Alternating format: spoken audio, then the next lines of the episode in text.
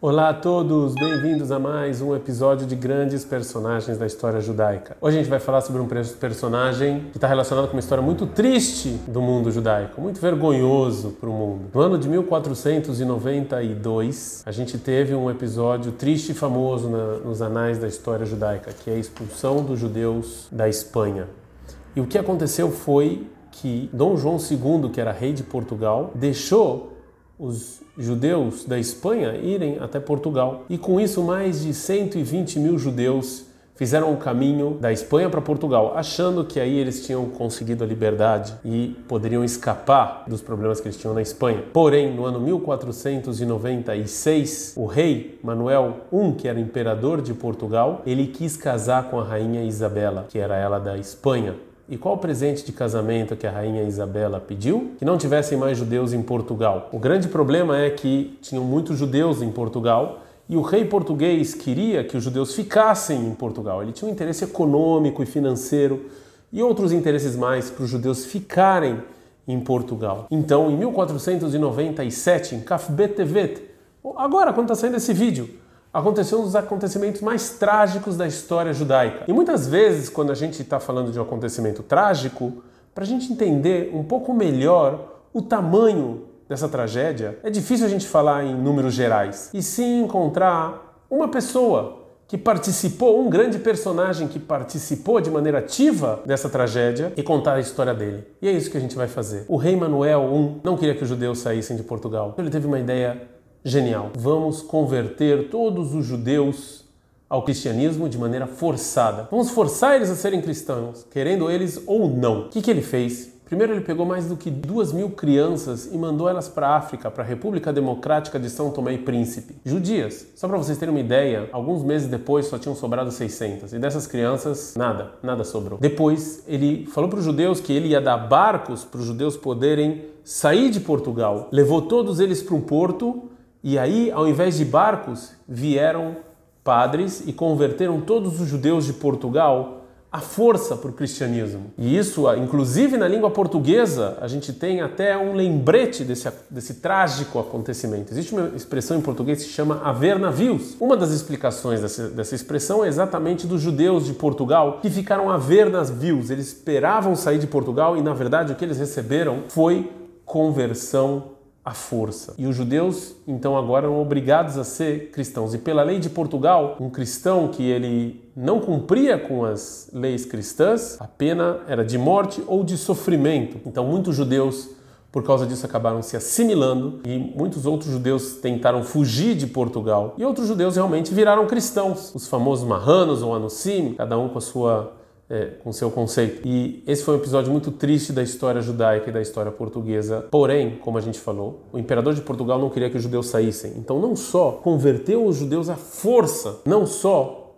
ele roubou algumas crianças e mandou elas embora ou, ou mandou elas para conventos, obrigando elas a, a estudar o cristianismo, ele também proibiu os judeus de saírem de Portugal. Em 1497 não existia mais judeus em Portugal, mesmo existindo judeus em Portugal. Por que, que não existia mais judeus em Portugal? Porque eles, todos eles foram convertidos à força ao cristianismo e as crianças, como a gente falou, foram pegas e algumas mandadas para a África, outras convertidas à força também longe dos pais. Em resumo, uma tragédia enorme para o povo judeu. Mas como eu falei para vocês, é, a gente vai tentar olhar ou estudar ou conhecer melhor essa tra tragédia sob o prisma de uma pessoa, de uma pessoa chamada Rav Avram Sabah. Esse é o nosso personagem principal do nosso episódio de hoje. Rabi Avraham Sabah, ele nasceu no ano de 1440 na Espanha e ele era um grande rabino, ele estudava muita Kabbalah, muito Zohar, inclusive ele escreveu livros sobre explicações da Torá, de Pirkei Avot, de Alahá e etc. Um grande erudito, um grande sábio, uma pessoa muito famosa. Porém, quando ele tinha 52 anos, em 1492, como a gente falou, os judeus foram expulsos da Espanha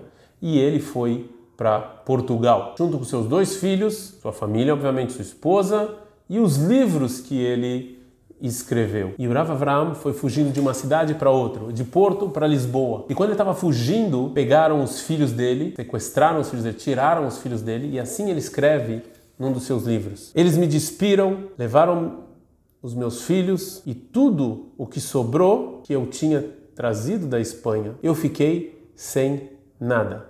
Eu e outras 40 pessoas que estavam comigo, amarradas e presas. O Rav Avram Sela não queria perder os livros dele. Então o que, que ele fez?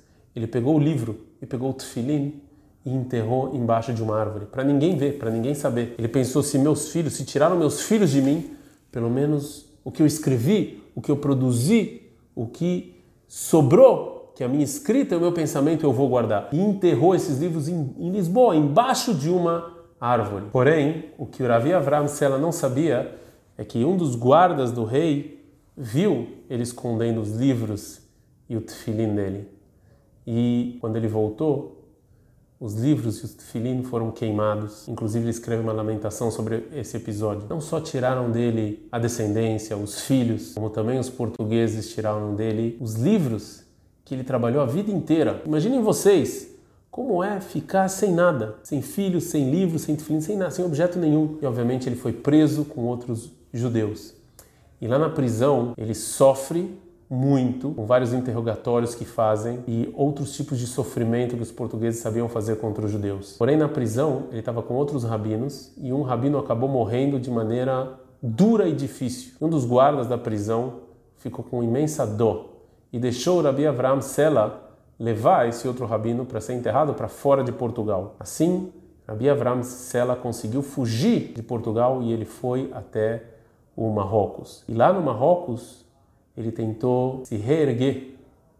Qual é a primeira coisa que ele fez? Reescrever os livros dele. Porém, tinha um problema. Lá não tinha os livros e a memória dele já não era mais a mesma. Então ele decidiu ir para outra cidade, Fez, que tinha uma biblioteca maior, e lá reescrever seus livros. E ele conseguiu reescrever alguns livros que ele tinha esquecido, mas não foi todos. Infelizmente, realmente, muita coisa que ele escreveu a gente perdeu, porque foi queimado. Não só os filhos, também a memória, o que iria imortalizar ele para as prosperidades também foi, é, infelizmente, perdido. Em resumo, um desastre. Mas o mais incrível foi o fim do Ravi Avram Sela. Não se sabe muito bem o que aconteceu, a gente não tem muitos registros do que aconteceu no meio da vida dele, mas ele acabou indo para o Império Otomano e de lá para a Itália. E no caminho da Itália ele estava num barco com pessoas não judias, Goim. E aí estava uma tempestade enorme. E aí eles começaram a rezar cada um para sua religião, cada um para o seu Deus. E aí o, os marinheiros que estavam lá foram para o Rav Avram Sela e falaram para ele: A gente sabe que você é um rabino grande, reza você para o seu Deus também, pede para ele misericórdia para nos salvar dessa tempestade horrível que está acontecendo aqui, porque a gente não vai conseguir chegar até a cidade. O Ravi Avram falou assim para eles: Olha só, eu vou rezar para Deus e eu sei que ele vai me escutar e eu vou estar disposto a dar minha vida para salvar vocês. Mas eu vou pedir uma coisa só para vocês: que vocês, por favor, não joguem meu corpo no mar, e sim que me levem até a Itália e me enterrem lá. E assim foi. Rabi Avram rezou, rezou, pediu para Deus e de repente a tempestade parou. E ele faleceu no barco e os marinheiros levaram o corpo dele para ele ser enterrado até a Itália. E tudo isso aconteceu na véspera de Yom Kippur. Yom Kippur vocês sabem, tem um livro do Tanakh, da Bíblia, que a gente lê em Yom Kippur, com uma história muito parecida. Qual é? Muito bem, Sefer Yonah. No Sefer Yonah a gente vê que Deus pede para o profeta Yonah salvar a cidade de Nineveh.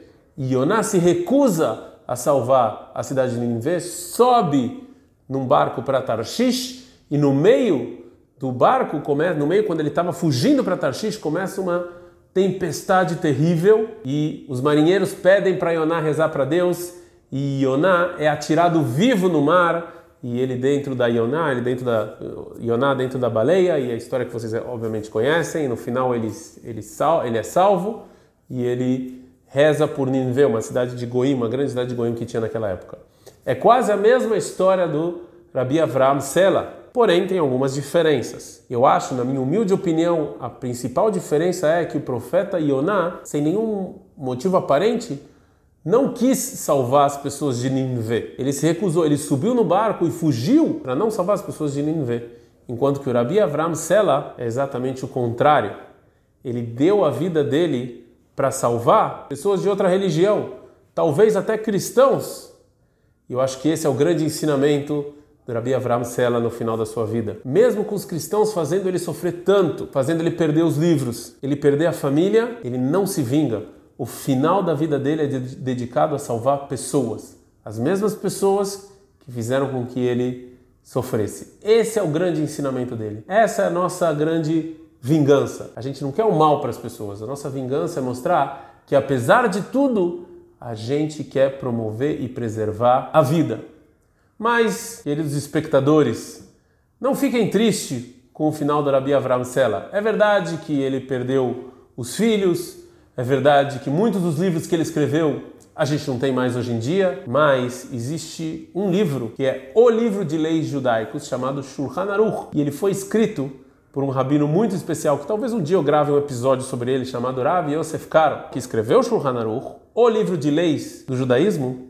Ele foi casado com a neta do Rabi Avram Sela, ou seja, mesmo depois de todas essas desgraças, a gente ainda assim, ele ainda assim tem uma descendência que faz parte de um grande livro de leis judaico. E mais do que isso, mesmo sem os, todos os livros do Rabi Avram Sela, mesmo sem todos, toda a descendência do Rabi Avram Sela, o maior ensinamento dele ficou para a prosperidade, que a nossa luta é para preservar a vida, a nossa luta é para santificar o nome de Deus, a nossa luta é para ajudar as pessoas. Espero que vocês tenham gostado desse episódio.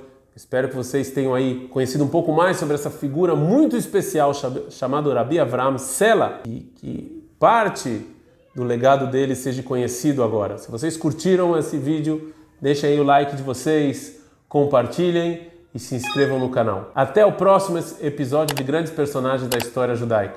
Até mais!